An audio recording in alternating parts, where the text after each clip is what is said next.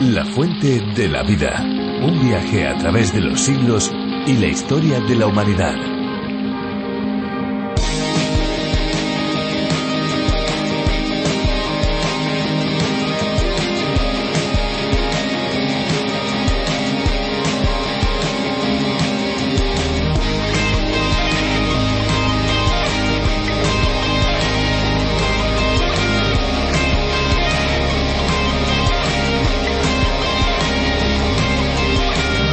Los lagos pueden formarse como resultado de actividades tectónicas, volcánicas o incluso glaciales, pero las actividades humanas intencionales y accidentales también han creado y destruido, hay que decirlo, muchos lagos. El hecho de que la mayoría de los grandes lagos se encuentren en América del Norte no es por casualidad. Se debe a que en el pasado distante esta región estaba cubierta de glaciares y a causa de que estos se mueven constantemente, el agua helada derretida provoca que se formen estos lagos.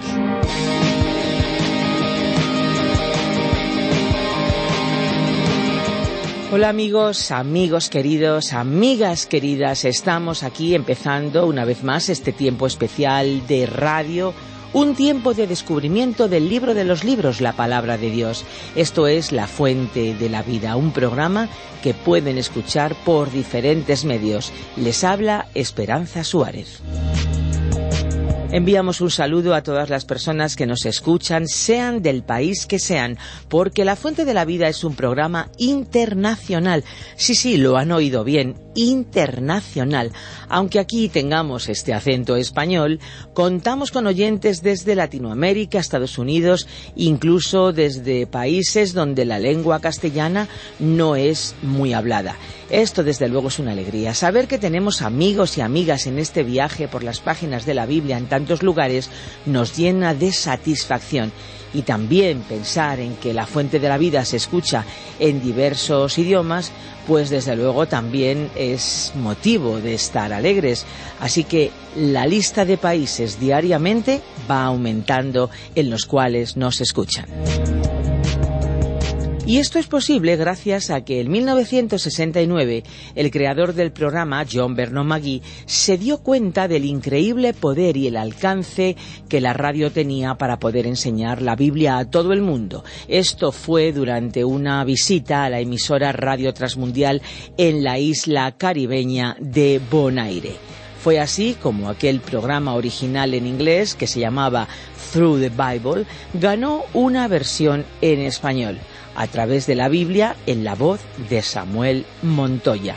Desde hace años también tenemos una versión específica para España en las voces de Virgilio Bagnoni y de Benjamín Martín, una versión producida en primer momento por Evangelismo en Acción, pero hoy, en la actualidad, en los estudios de Radio Encuentro, que es parte de Canal de Vida y también Radio Transmundial aquí en España. Y desde entonces hemos ido ganando amigos, cada día más amigos y más amigos. Este vínculo de amistad, de cercanía, desde luego no lo podemos perder. Por eso, al final del espacio les vamos a recordar las vías de contacto para que puedan ustedes ponerse en contacto con nosotros y nosotros podamos conocer sus opiniones, sus sugerencias, sus solicitudes, sus dudas, sus preguntas, lo que ustedes quieran decirnos. Incluso, si no están de acuerdo con lo que hoy van a escuchar, por favor, contacte con nosotros. Al final les daremos las vías para poder hacerlo. Y ahora ya nuestro tiempo de música está esperando para entrar. ¿Qué canción sonará hoy? Descúbranla con nosotros.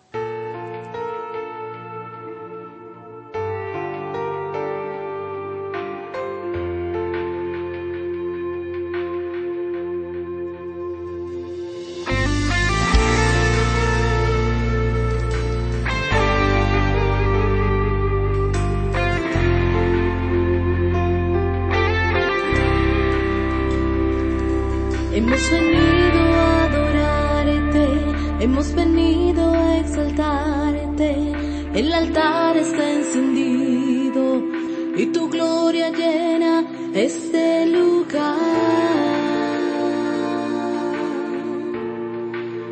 Este lugar.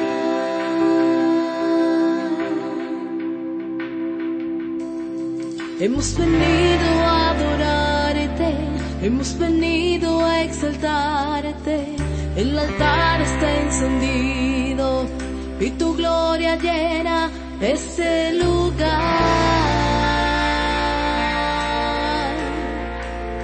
Este lugar.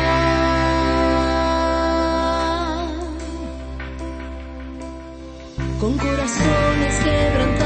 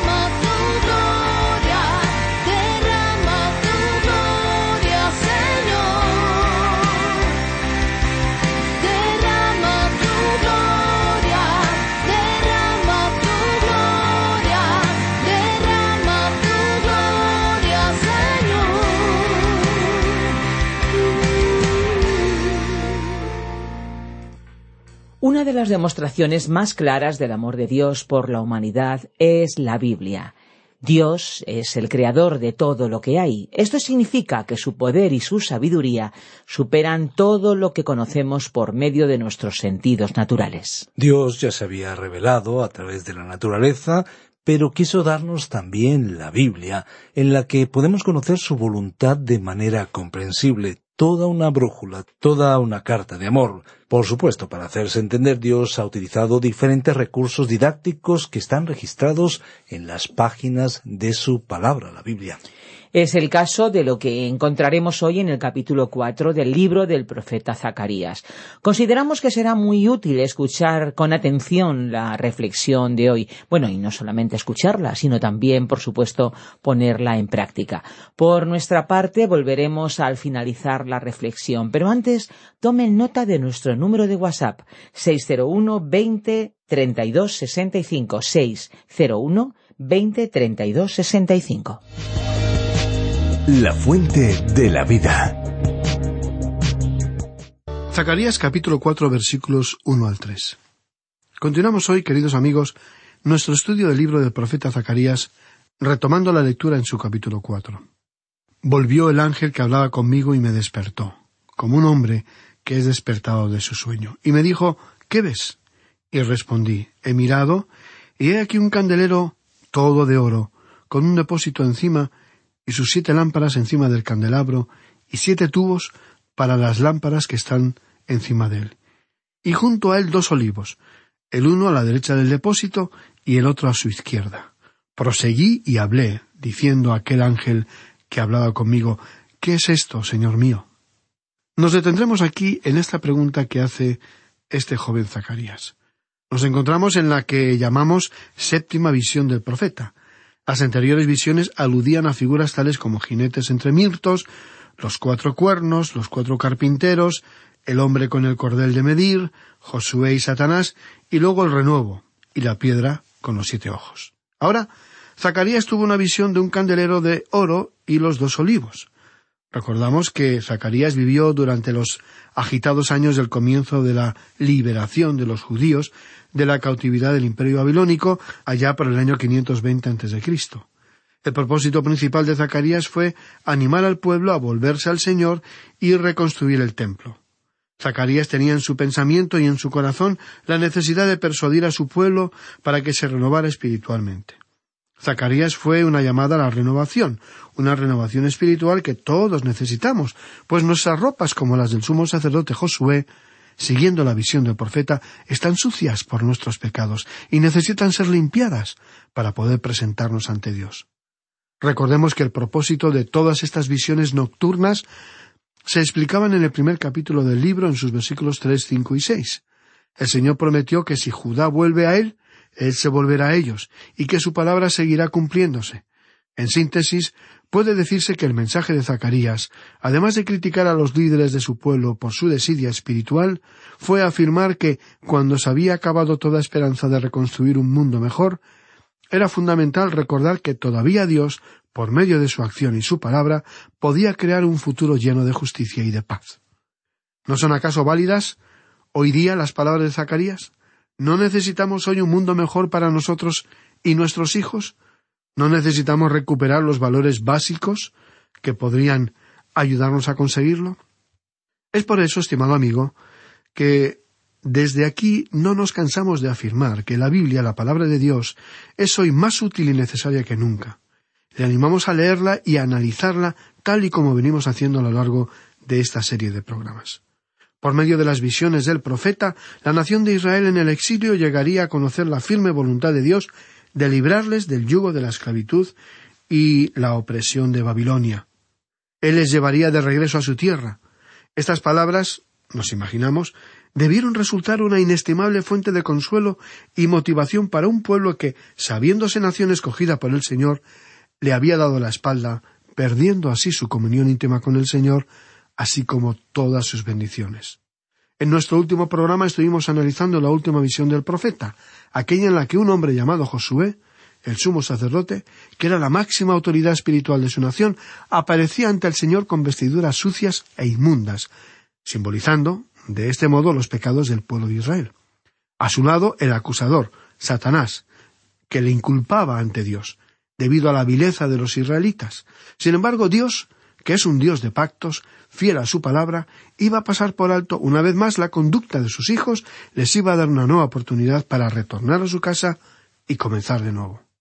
En su visión, Zacarías pudo ver cómo al sumo sacerdote le fueron cambiadas sus sucias vestiduras por otras blancas y limpias, ropas de gala, menciona la escritura, apropiadas para una celebración. La historia nos dice que finalmente el pueblo de Israel retornó a su hogar con un propósito y una mente espiritualmente renovada. Pero, para ser usados por Dios, para sus propósitos, debían, antes de nada, ser limpiados de cualquier impureza que pudiera resultar una afrenta a Dios. Recordemos que Dios es un Dios santo, que no admite pecado en su presencia. ¿Quién entonces podía limpiar los gravísimos pecados del pueblo de Israel? Desde luego ellos no podían limpiarse a sí mismos. Tampoco podían ser limpiados por su propia religión, corrompida por sus ritos paganos y por su desobediencia a Dios. Necesitaban, por tanto, una fuerza externa a ellos mismos, superior en poder y pureza. Necesitaban al mismísimo Dios, a nadie más. El profeta Isaías en el capítulo 1, versículo 18, afirmó, Venid luego, dice el Señor, y estemos a cuenta. Si vuestros pecados fueren como la grana, como la nieve serán emblanquecidos, si fueren rojos como el carmesí, vendrán a ser como blanca lana. Y Josué, el sumo sacerdote, pudo experimentar cómo sus vestiduras sucias fueron cambiadas por otras limpias. Incluso él, siendo la máxima autoridad espiritual del país, no podía presentarse ante Dios como justo, dado que la palabra de Dios afirma que todas nuestras obras justas son como trapos de inmundicia. Por esta razón, estimado amigo, necesitamos ser revestidos con la justicia de Cristo.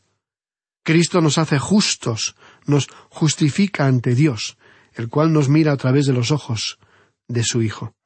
Por eso podemos entrar a su presencia y disfrutar de ella, no por nuestros méritos debido a buenas obras, sino gracias a los méritos de Cristo, que voluntariamente se entregó por nosotros, ocupando nuestro lugar en la cruz.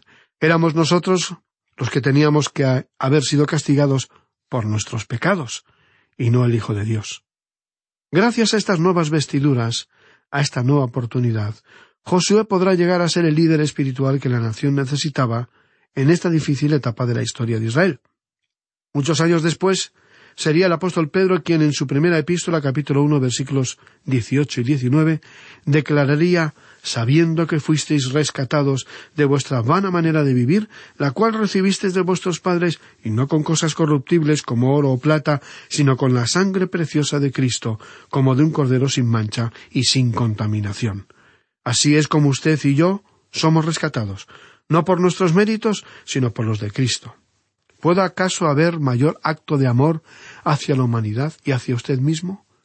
El mismo apóstol Pablo, escribiéndole a Tito, le dijo en el capítulo tres, versículo cinco, nos salvó, no por obras de justicia que nosotros hubiéramos hecho, sino por su misericordia, por el lavamiento de la regeneración y por la renovación en el Espíritu Santo. Retomemos ahora la visión del candelabro de oro que aparece en el capítulo cuatro de Zacarías, que nos va a dar varias pistas sobre cómo él debería enfrentarse a esta tarea, no por sus fuerzas, sino por el poder del Espíritu de Dios para llegar a ser, algún día, la luz del mundo. El Señor Jesucristo le dijo a los suyos, Vosotros sois la luz del mundo. Volvió el ángel que hablaba conmigo y me despertó, como un hombre que es despertado de su sueño, y me dijo, ¿Qué ves? Y respondí, He mirado, y he aquí un candelabro todo de oro con un depósito encima, y sus siete lámparas encima del candelabro, y siete tubos para las lámparas que están encima de él.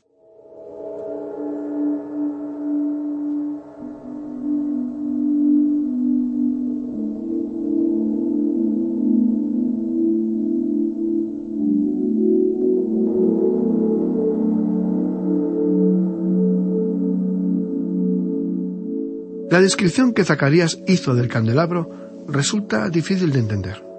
El candelabro, que era un elemento fundamental en el culto tanto en el tabernáculo como en el templo, representa la presencia o providencia de Dios. El candelabro de oro era también uno de los símbolos de la nación de Israel. Otros símbolos que nos encontramos en las Escrituras representando a esa nación son la zarza ardiente que vio Moisés y la vid mencionada por el profeta Isaías. Hoy el Señor Jesús es esa vid para la Iglesia. Y si usted ha sido salvado por Él, no ha sido en virtud de su nacionalidad, clase social, económica, rito o ceremonia religiosa. La religión no es lo que salva de la muerte y los pecados. Es Jesús, la vid verdadera. ¿Qué significa ser salvo? Recordemos que tanto el Antiguo Testamento como el Nuevo Testamento de la Biblia están centrados en el hecho de que la salvación es necesaria debido a que el hombre está totalmente arruinado por la caída, tal y como se relata en el libro de Génesis, y por ello mismo está destinado a la muerte y perdición eterna. De esta manera, el hombre necesita ser rescatado y salvado mediante la intervención de un Salvador divino, Jesús, el Hijo de Dios, que vino a este mundo para traernos el Evangelio o buenas noticias de salvación y para ocupar nuestro lugar en la cruz. Así, querido amigo, el mensaje bíblico se distingue claramente de una mera moral religiosa que se limita a dar al hombre consejos de buena conducta o que preconice la mejora del hombre mediante sus propios esfuerzos y talento, como sería el humanismo, o que alabe la existencia de una fuerza interior divina capaz de transformar el universo, como harían las corrientes similares a la nueva era. Estimado oyente, debemos ser muy claros a este respecto. La Biblia no es simplemente un manual de buenos consejos, tampoco es un mero compendio de hermosas poesías hebreas, o una recopilación de pensamientos espirituales, ni tampoco es una colección de libros sabios. La Biblia es mucho más que eso. Es la palabra de Dios, es poder de Dios para salvación y vida eterna, es una buena noticia de salvación para usted y para su familia. Y hasta que no entendemos esto, la lectura de la Biblia no pasará de ser un agradable ejercicio de reflexión intelectual y moral, que no está mal, pero que no alcanza a comprender el verdadero propósito de Dios, que sea salvo por medio de su Hijo Jesús y que viva eternamente en su presencia. En la visión de Zacarías, puede notarse que el candelabro no es alimentado por un aceite preparado por ningún ser humano, y no arde delante de Dios, sino que representa su presencia vigilante. El recipiente representa la abundante provisión de aceite, simbolizando, de esta manera, la llenura del Espíritu Santo que inviste poder. El número siete, símbolo de perfección, representa la abundante y radiante luz que emana de las lámparas. El candelabro, como antes mencionábamos, tenía siete brazos y siete lámparas, y fue uno de los artículos que se utilizó en el tabernáculo y posteriormente en el templo. Era, sin lugar a dudas, uno de los objetos más hermosos que adornaban el tabernáculo. Era de oro macizo, había sido labrado a martillo por un artesano llamado Bezaleel, lleno del Espíritu de Dios, en sabiduría y en inteligencia, en ciencia y en todo arte, según relata el libro de Éxodo, capítulo 31, versículo 3, y fue él quien lo diseñó, y realmente debió haber sido una pieza única y muy hermosa. Tenía siete brazos, tres de cada lado del brazo principal. Cada uno de estos brazos culminaba en una copa semejante a una flor de almendro en la cual se colocaba la lámpara. Era el propio sumo sacerdote el que tenía a su cuidado el candelabro de oro. Él encendía las luces de las lámparas al atardecer cuando el pueblo de Israel en su peregrinaje de cuarenta años por el desierto, acampaba para descansar en su marcha por el desierto. El sumo sacerdote iba agregando aceite continuamente para que ardiera apropiadamente. Curiosamente, encontramos una imagen similar en el libro de Apocalipsis. El Señor Jesús, nuestro gran sumo sacerdote, situado en medio de los siete candeleros, las siete iglesias, advierte una y otra vez quitaré tu candelero de su lugar si no te hubieres arrepentido. Y de hecho así ha sucedido. Si usted visita los emplazamientos de las iglesias mencionadas, localizadas en la actual Turquía, ninguna de ellas permanece. Él las ha quitado el candelero. De la misma manera ha sucedido en otras muchas iglesias desde entonces, a las cuales él ha cerrado sus puertas debido a su inefectividad a la hora de anunciar la palabra de Dios y de brillar para él. El renombrado teólogo Heinsterberg fue el escritor de la siguiente declaración. El aceite es uno de los símbolos más claramente definidos en la Biblia, simbolizando al Espíritu Santo. Si usted ha leído los Evangelios, recordará que Jesús anunció que cuando se fuera de este mundo nos enviaría al Espíritu Santo, y que cuando el Espíritu Santo viniera no hablaría de sí mismo, sino de Cristo. Viajemos por un instante al capítulo 16 del Evangelio según San Juan, versículos 7 al 15, donde leemos Pero yo os digo la verdad, os conviene que yo me vaya, porque si no me fuere, el consolador no vendría a vosotros, mas si me fuere, os lo enviaré. Y cuando él venga, convencerá al mundo de pecado, de justicia y de juicio. De pecado, por cuanto no creen en mí. De justicia, por cuanto voy al Padre, y no me veréis más. Y de juicio, por cuanto el príncipe de este mundo ha sido ya juzgado. Aún tengo muchas cosas que deciros, pero ahora no las podéis sobrellevar. Pero cuando venga el Espíritu de verdad, Él os guiará toda la verdad, porque no hablará por su propia cuenta, sino que hablará todo lo que oyere y os hará saber las cosas que habrán de venir. Él me glorificará, porque tomará de lo mío y os lo hará saber. Todo lo que tiene el Padre es mío, por eso dije que tomará de lo mío y os lo hará saber. Observemos nuevamente el candelero. El candelero sostenía las lámparas que irradiaban luz, y la luz, a su vez, revelaba la belleza y gloria del candelero. Del mismo modo, el Espíritu Santo no habla de sí mismo, sino que revela la gloria y la belleza del Señor Jesucristo. Continuamos leyendo el versículo tres del capítulo cuatro de Zacarías. y junto a él dos olivos, el uno a la derecha del depósito y el otro a su izquierda. Los dos olivos hacen referencia aquí, muy probablemente, a las funciones sacerdotales y reales. Los dos ramos de olivo representan a Josué y Zorobabel, a quienes Dios consagró a su servicio. Josué, que representaba el sacerdocio, escogido por Dios para ministrar su culto, mientras que Zorobabel tendría a su cargo el reconstruir el templo y gobernar la nación.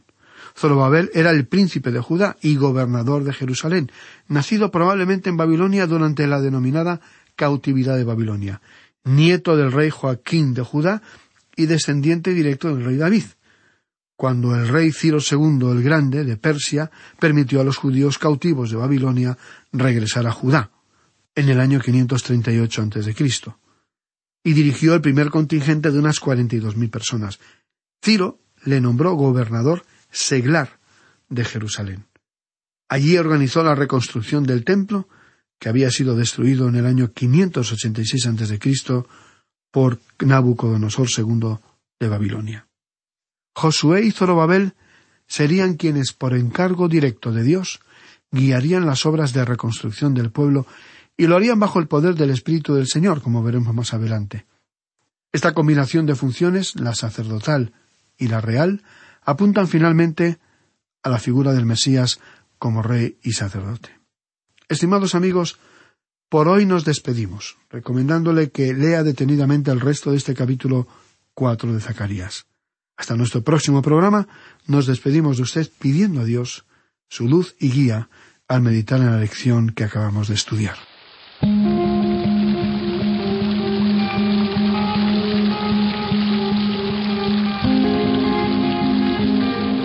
Qué sencillo pero qué profundo ha resultado el espacio de hoy. Estamos seguros que el tiempo que hemos pasado escuchándolo no ha sido un tiempo perdido, sino muy bien invertido, un tiempo que agradecemos lo hayan pasado junto a nosotros. Si alguno de ustedes quisiera volver a escuchar este espacio o tal vez alguno de los anteriores, existe la posibilidad. Lo pueden volver a escuchar en nuestra web lafuentedelavida.com o bien en la aplicación de la Fuente de la Vida que también se puede encontrar con el nombre de A través de la Biblia. Les recordamos nuestros teléfonos, tomen nota, 91 422 05 24 y 601 20 32 65. Recuerden que si llaman desde fuera de España deben pulsar el prefijo más 34 91 422 05 24 y 601 20 32 65. ¿Lo anotaron? Bueno, pues anoten también nuestra dirección electrónica info arroba radioencuentro.net. Escríbanos. Si les ha gustado, si les ha interesado el espacio de hoy, estamos seguros que volverán en el próximo. Pero si por casualidad no les hubiera gustado nuestra sugerencia, es que vuelvan en el próximo. En cualquier momento vamos a sorprenderles. Y si tal vez es usted un oyente asiduo de la Fuente de la Vida, escríbanos como lo ha hecho Jorge desde Costa Rica. Les leo textualmente su mensaje. Dice así, quiero saludarles y agradecerles todo su esfuerzo. Llevo algún tiempo escuchando su programa y leyendo los estudios bíblicos que transmiten y he de decirles que está siendo de gran bendición para mi vida cada uno de estos espacios. Pues ya ven, bueno, mejor dicho, ya lo oyen. Este es uno de los muchos testimonios que recibimos a diario. Muchísimas gracias a Jorge y a tantos como él que nos envían sus comentarios.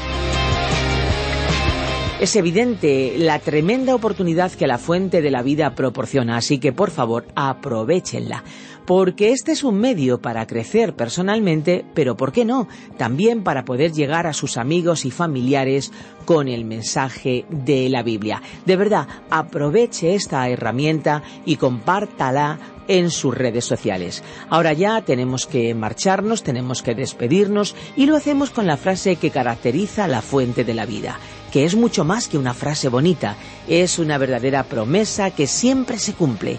Hay una fuente de agua viva que nunca se agota, beba de ella.